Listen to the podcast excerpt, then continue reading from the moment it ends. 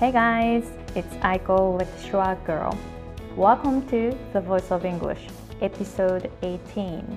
My name is Aiko Hemingway, and I'm an American English pronunciation coach based in Hawaii. The purpose of this podcast is to encourage English learners and also English teachers. We all want to share tips and points of how we can improve our English and become better communicators. In each episode, I bring a guest and we're going to discuss about English learning and pronunciation. I'm going to end season 1 with this episode 18 and I'm going to change a bit and season 2 will start in February. If you are listening to my podcast for the first time, thank you very much for finding it. If you are a regular listener, thank you very much for supporting this podcast. If you have any questions about English learning or pronunciation, you can go to my website www.schwagirl.com. S C H W A G I R L.com. And then you can contact me through that website. So let's move on to today's interview. I interviewed Yukari Weber, based in California. Yukari is an English coach and her passion is to deliver practical English. Most of her Japanese clients have basic English skills, but they are having difficulties when it comes to real English. She supports them strategically to improve their English. That way, they can connect with non Japanese speakers beyond language and cultural difference. She is very grateful to be able to apply her experience and knowledge and pass it on to her clients. All right, so enjoy the episode. Hi, Yukari-san. Hi, Aiko-san. How are you doing? I'm good. How are you? I'm I'm great. Thank you for having me. I'm so thrilled to be on your show. Yeah, thank you. Thank you for coming to my show. I know you're really busy, but thank you very much for your time. of course. So, I already introduced you in the pre recording, but would you please tell us a little bit more about what you do? Okay. Yes, I am an English coach and I do blogging as well. I love writing. So I work pretty much 100% at home. And I know I don't have to say this, but I wanted to say mention because I thought some of your listeners like me, English coaches or entrepreneurs can relate to my feeling like because I stay home all the time you know like my neighbors probably think of me like oh she is a you know, stay at home mom and wife and just hanging out kind of things. Have you ever felt like that way? Uh, like yes. I, I actually stay at home all the time too. Right.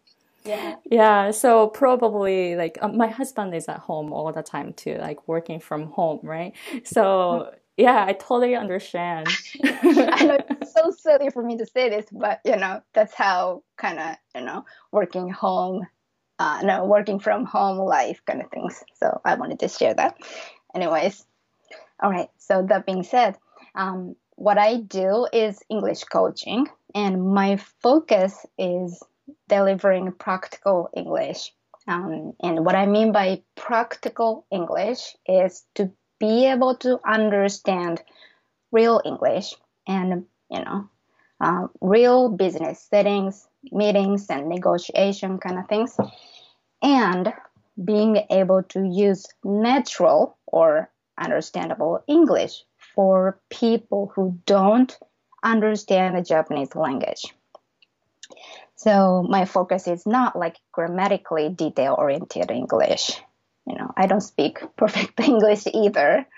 Of course, I know um, using proper grammar is important, but I want um, I want to focus on authentic communication.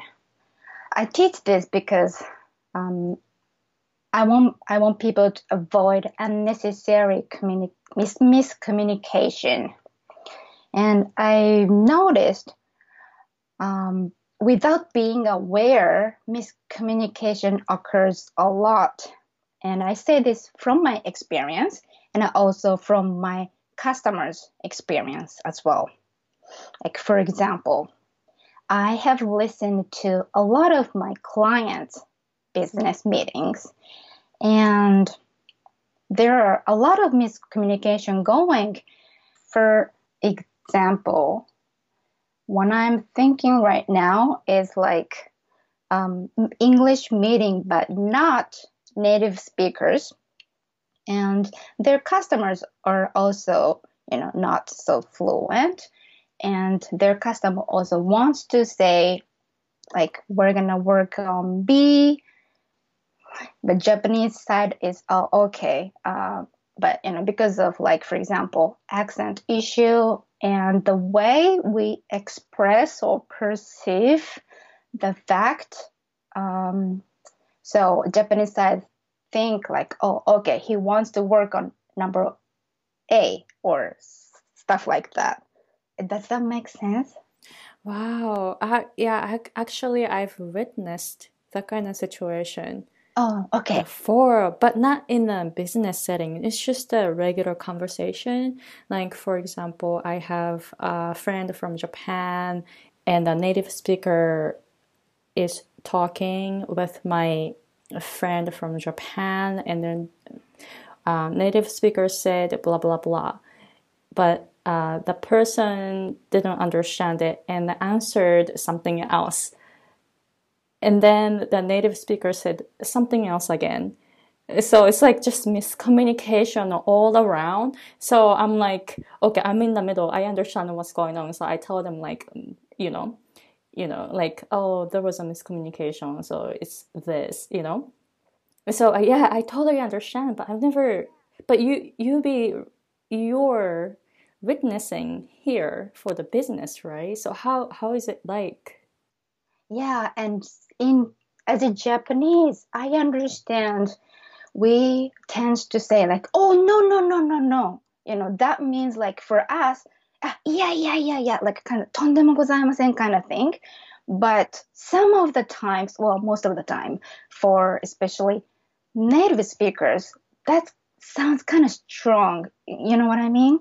you know, like, and I even was told one time, native speaker um, asked me that why Japanese people said no, no, no, no, no. Why they get so angry all of a sudden?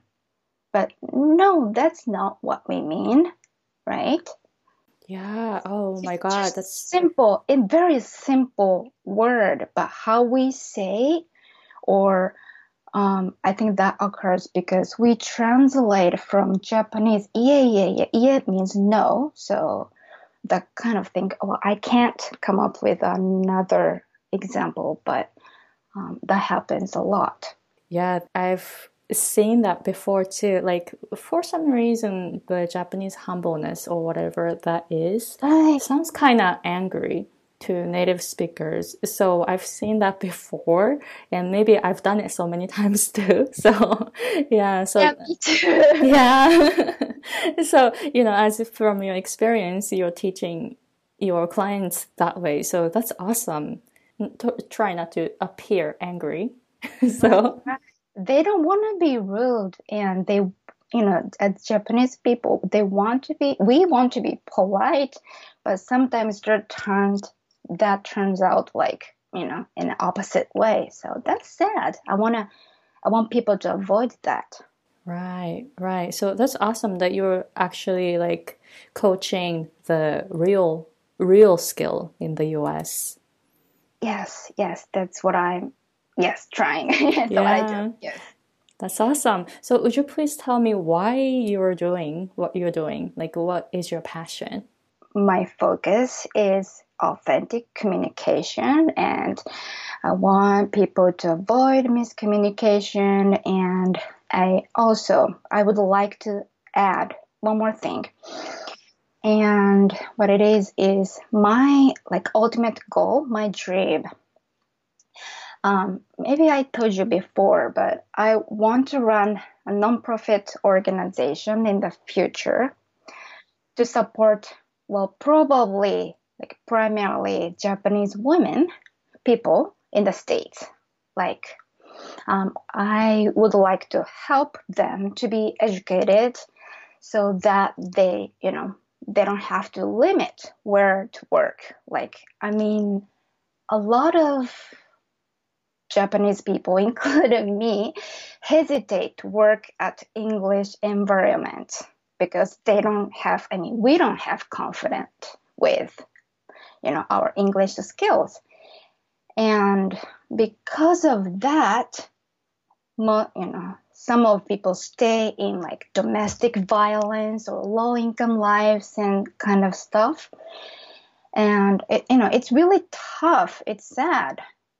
And it might be silly for me to say this, you know, I want to educate, I want to help to be educate, I want to help them to be educated because, you know, I don't have like bright experience working at American corporate company, but I believe I can find someone who has that experience and you can, we can make a team.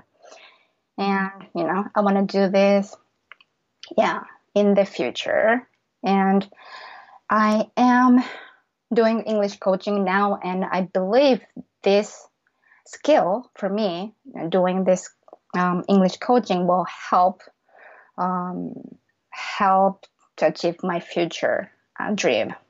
Because I, I can get to know the Japanese people's tendency, you know, when it comes to language acquisition. Wow, your your dream is really big. I know. Wow, that's awesome.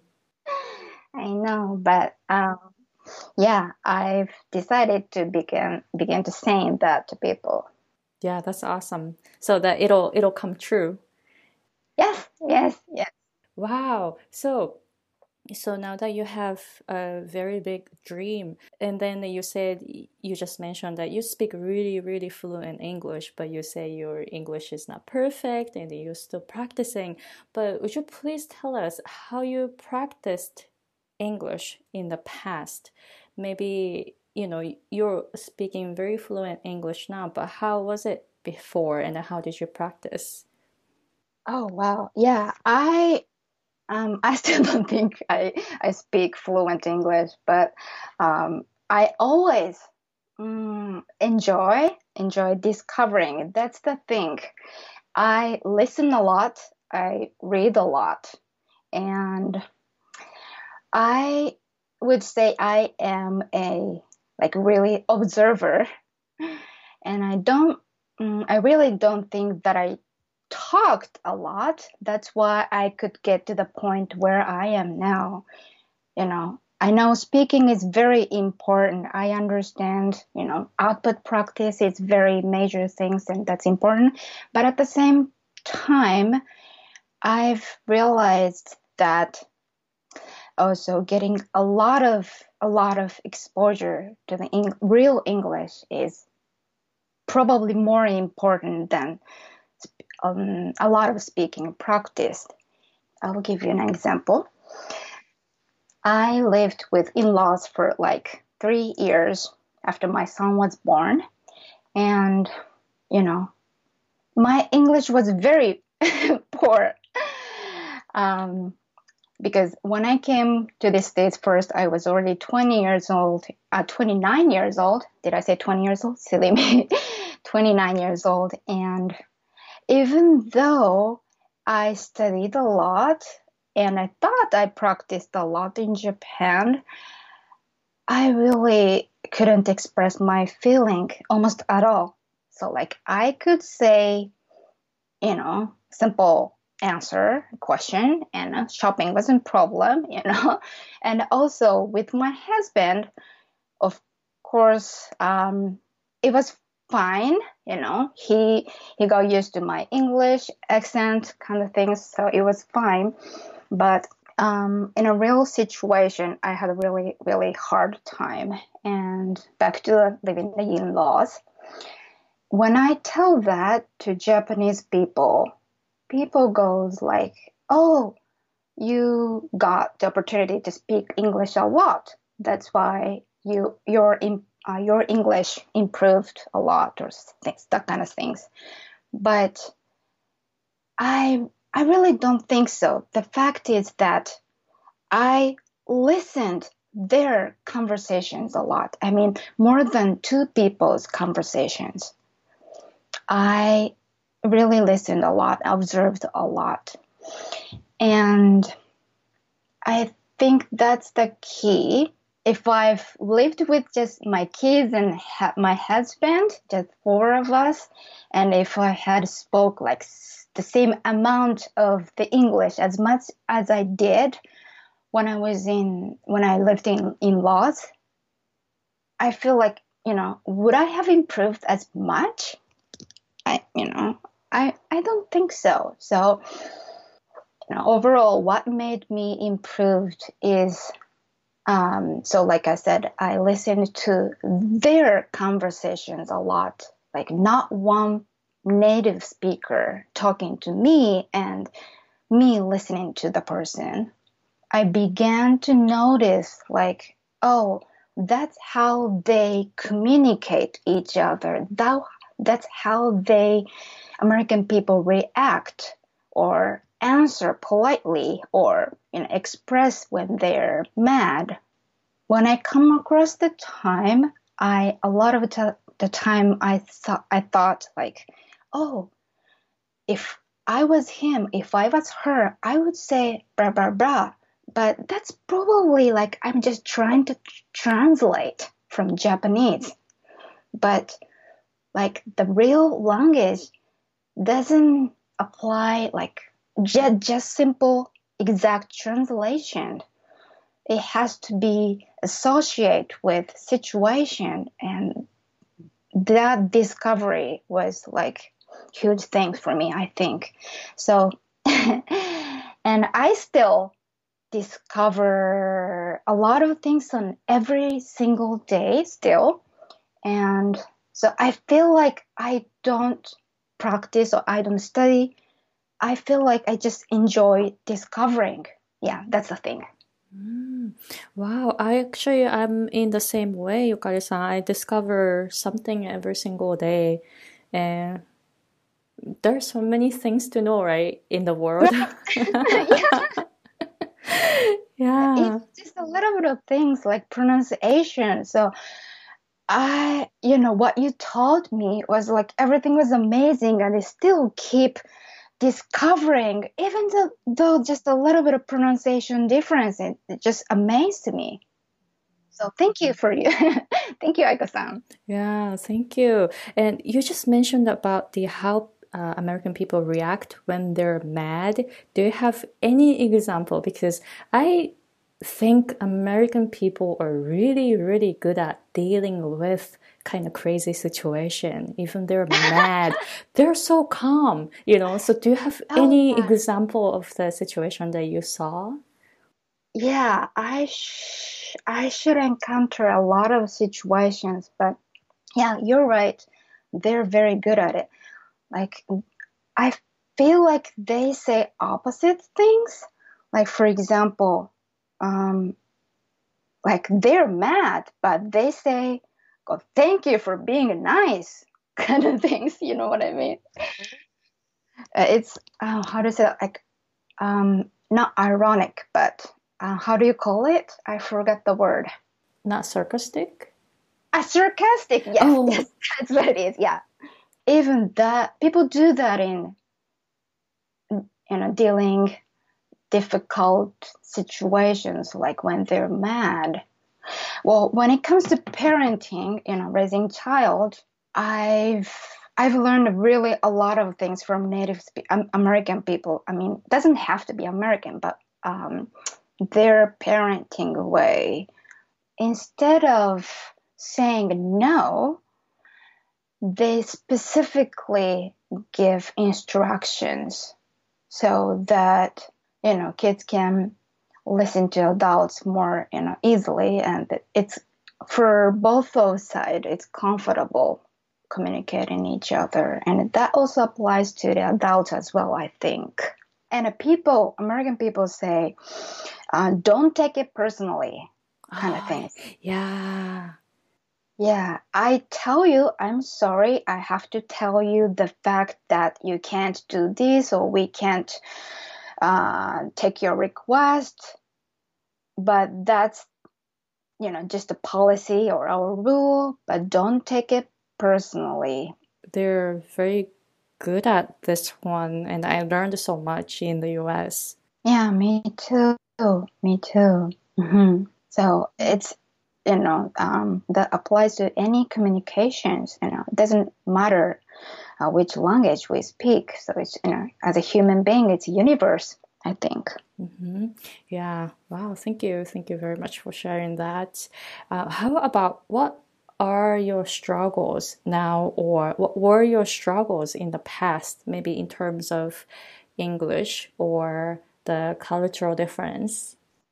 Okay, when I think of struggle, um, what comes to my mind is that when I had a job, you know, the earlier in my life in the States, because of my English, you know, I couldn't express, um, I couldn't you know i i was like always overwhelmed whelmed trying to understand the customers and talking to customers answering the phones and following the instructions what my boss said.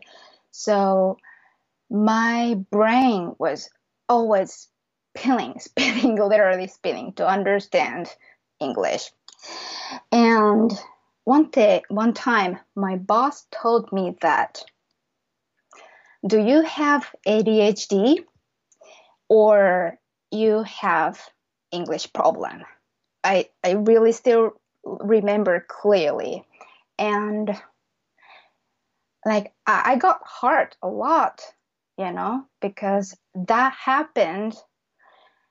And that time was like after I sacrificed giving up enjoying Japanese things I tried to get exposure a lot of you know English things, and I didn't watch English, uh, Japanese things. I try not to, and I really tried to study English hard. But still, I was like, oh, you know, my English is not enough, and his implication was obviously, you know, my English was bad, and. and he he's a good guy. I still contact connect with him. He's really good guy, and um, I really respect him still.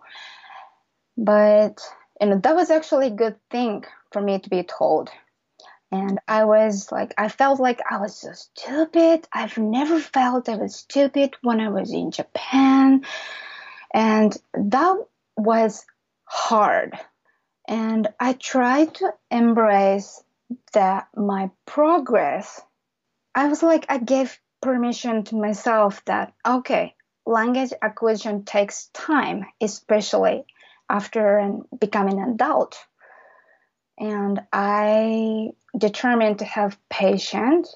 That, that was a struggle when I think of, yeah, when I think about struggling. Mm-hmm. So, how did you deal with that moment when he said, uh, "Do you have ADHD or you have an English problem?" Well, I tried, you know, I tried to pretend like I was fine. You know, I kind of, you know, laugh. I took care of work that I needed to, and after that, I, you know, I, I thought I was fine as well. I didn't even realize that I got hurt so much. And after, after getting off work and I went to my car and got into my car and I was like, started crying.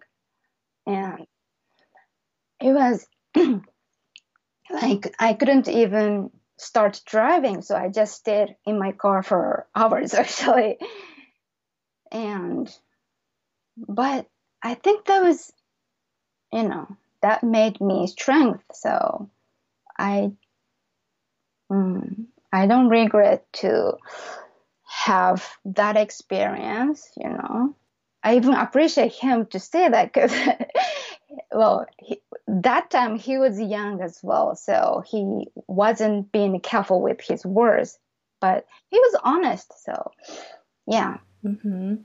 Yeah, so I've had some difficulties also, as you know, you know, you've gone through a lot of difficult times. So I think a lot of people, Japanese people in the US or in any other country, usually go through very difficult times, right? Mm-hmm. Do you have any message for people who are going through a difficult time right now? Ah, uh, yeah, it, it's tough. It's tough. But I think we don't need to feel guilty about being not perfect, of course. You know, it takes time. It takes time. You know, so many times I thought, oh, okay, I have to give up. I don't have ability to be able to understand like real English or speak like English let um, com- communicate comfortably with native speakers. So, but um, yeah, it's pretty simple, but don't give up because the fact is that takes time. Yeah, that's a good message. We just need to know it takes time. Yeah, um, but instead, you know, like I said earlier, we, you know, enjoy discovering. Mm-hmm. It's fun, you know. Japanese people are very hard worker, so we feel like like not enjoying life, but you know, having fun, having so much fun is not so good things. But it's it's fine, it's great.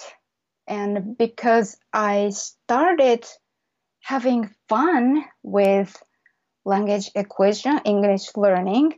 That's why I see more discover. Um, I get excited a lot. So, you know, don't give up, be patient, but also we should enjoy um, the process. Mm, wow, thank you. Thank you for the great message. You're welcome.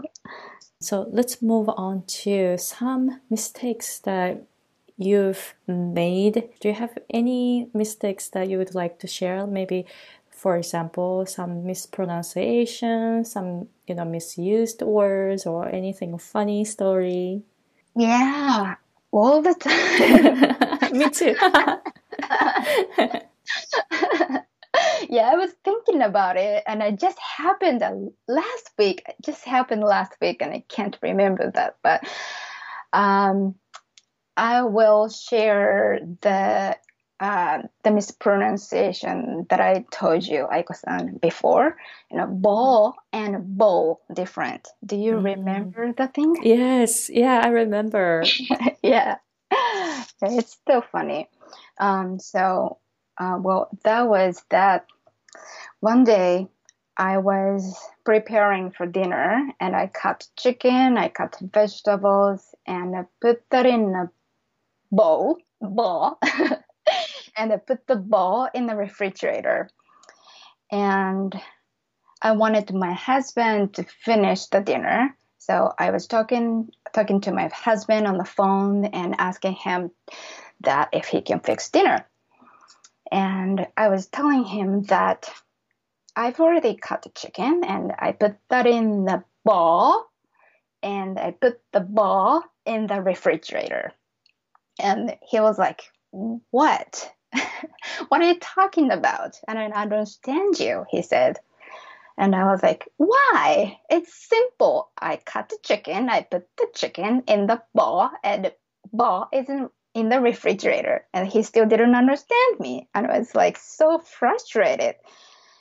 And, you know, overall, I think I told him that I, you know, the white container with blue lid. And after hanging up the phone, I noticed, oh man, pronunciation wrong. I should suppose say bowl, right? I could yes. yeah. yeah. So like uh, bowl is boru, ta- nageru tama, right? Mm-hmm. Yes, but it's in Japanese the same word. Bo, boru, boru. It's same word, but in when it comes to English, vowel, it's they are totally different. And even you know my husband, we talk every day and he used to my accent, my English, but still, you know, after after uh, eight, nine years of marriage, he still didn't understand me. It's funny though. yeah, thank you. Thank you for sharing that. So, ball and bold, I still have difficulty pronouncing them because I tend to forget. So, uh, when was it? It was just two weeks ago. It happened to me too with this combination. So, I wanted to say H O L E, whole. Whole. whole. But I wasn't thinking. So, I my pronunciation was H A L L hall. So I was talking same to combination. same combination, right? So I was talking to a native speaker the other day. Mm-hmm. The person is very familiar with my accent, but he didn't understand me. He was like, "What is it? What is it?" And I said, "Oh, it's whole." Uh, no, I said, "Oh, it's whole, whole." And then what? What? Right? So then I spelled it I said the spelling H O L E, and then and then he's like, oh, H O L E hole. You're saying H A L L hole. Yeah. so it's like, oh my god, I have to be careful. I tend to forget. So I totally understand that you know you Yeah. had that the that moment too. like so interesting for well for us it's very similar but for them it's totally different.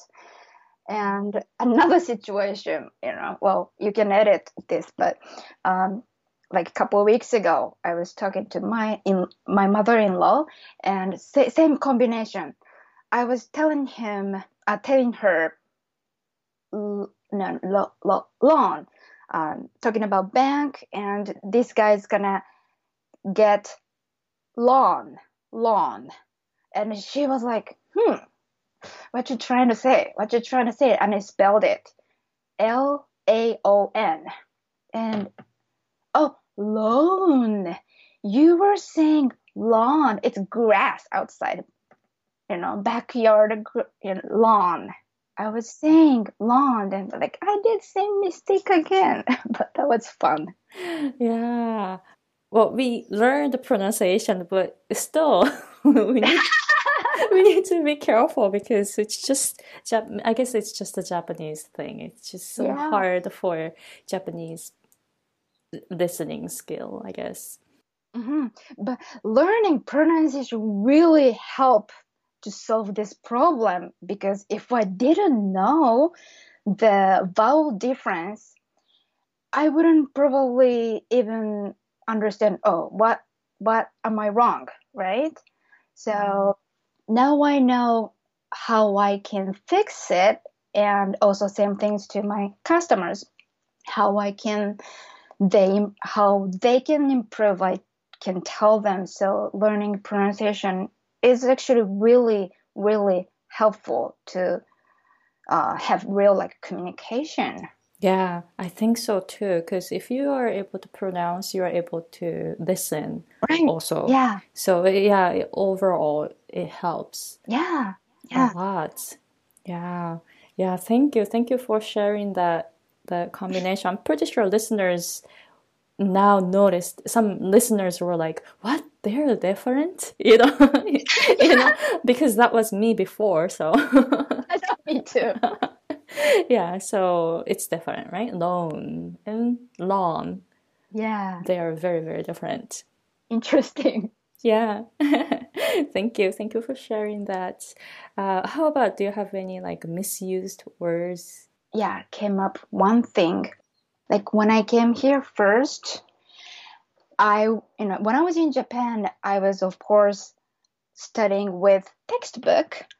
So I learned the word absolutely or, you know, that kind of things.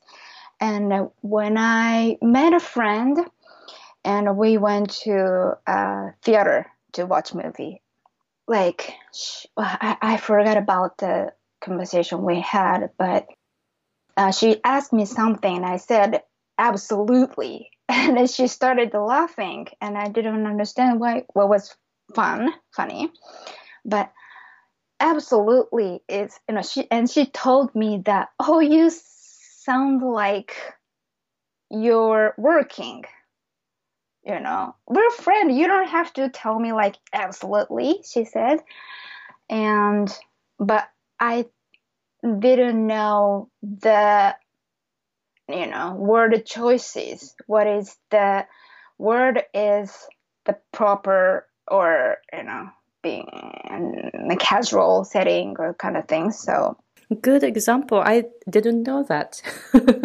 that uh, absolutely is kind of like kind of formal or formal or for a business.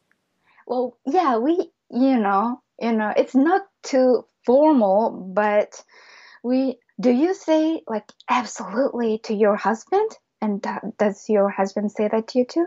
I'm not aware. I I wasn't aware of it before. Absolutely. Well, we say that, but like a little, um, um, yeah, a little bit formal. Like sounds like very, sounds like kind of proper. Wow, I, I didn't know that. I'm gonna, I'm gonna pay attention like from now. thank you, thank you for for uh, sharing this story. So let's move on to the next question. So, what was your biggest culture shock as you lived in the US? Did, did you experience any culture shock? Yes, that too. Still, I experience very often. but um okay okay so first i feel like i had to let go of a lot of my belief, like my standard and norms. Like for example, even just a little bit of thing, like example, gift wrapping. When I came here first, and I went shopping for a gift, and I asked, I asked the lady girl at the cashier, and can you please do gift wrapping? And she said, no, we don't do that. And I was like, why? why you don't do that for me? And you know, I thought, oh, you busy? And but no, she doesn't look like she's busy. And that time I didn't know that people do people don't do that in the states. You know, here we have to buy gift wrapping, know, uh, wrapping paper and a bag, right? And you know, I didn't know that. And even small thing like in Japan, chicken breast is more cheaper than chicken thigh. So when I went to um, okay KFC, the you know, people ask me, "Would you like white meat or dark meat?" I was like, "What are you talking about? I just want a chicken, fried chicken." I didn't understand what that means, and even how people perceive the physical sense or you know that is also different for example when babies have new teeth we japanese people think that itches but here in the states american people think that hurts so they have like medication kind of things for baby teething. And it doesn't have to be just human baby, but also, you know, any animals. So it is so amazing that everything is not everything, but you know, the standard normal is really depending on the cultures you know where you grew up with right so I still experience those kind of things. Yeah, wow, thank you very much for sharing that. Um, it's good that you mentioned that you still experience culture shock. Yes. yeah, so that's good. That uh, that's good for listeners to know because um, the some of the listeners I know that they're in Japan trying to prepare for coming to the U.S. or they just got to they just arrived in the US and then starting the new life here. So it's good to know for them. Pretty sure. Mm-hmm. Yeah. Thank mm-hmm. you. Open minded. Yeah. Yes, open minded. Yes. There you go. Um, so how about uh, what is your advice for Japanese people to have more confidence when it comes to speaking English? Um, you know, stop feeling guilty about yourself, you know, not using perfect English and we can enjoy learning process. There are yeah, definitely a strategic ways to learn better and, and effectively. So, you know, when it comes to learning English or whatever the language, we don't have to use textbook for a long time. Well, I, I like learning. I like using textbooks as well. But I think we should realize that learning from textbook is actually so comfortable. It's so safe because when we don't understand, we can go and check answers and uh, we can get instructions. So it's so safe. But um, if we use if we use textbooks for a long times and then when we get out of the textbooks or I mean the real when we when we come across the real situations we get like oh I don't understand. Oh I can't express myself. So get out of the textbooks as well. You can get ready to you can get ready to be um, real situation circumstances and you know you don't have to keep losing your confidence so much i guess it's really interesting the word um, the word that you used like safe like textbooks are so safe going back to textbooks is so safe it's like i didn't realize that but yeah it is safe right yeah, because I like learning too. I like using textbooks actually, to be honest. But that's because yeah, it's it's comfortable and then we can get the feeling like we are learning, so we are fine, you know. Just don't you don't have to feel safe all the time. so yes, I think so. Mm-hmm. Yeah, or get used to unsafe kind of feeling. It's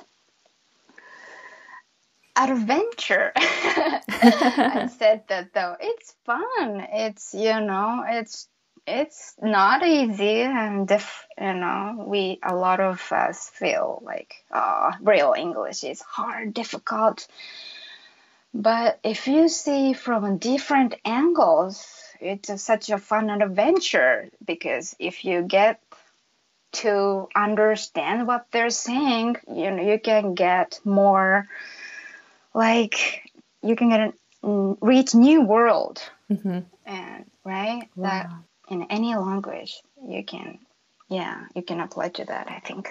Mm-hmm. wow thank you very much for sharing that.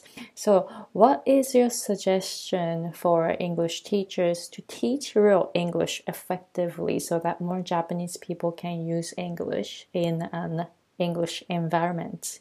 I think i want to say that we can take care of us better because I know a lot of teachers, like especially teachers who works at public schools and even private on private schools.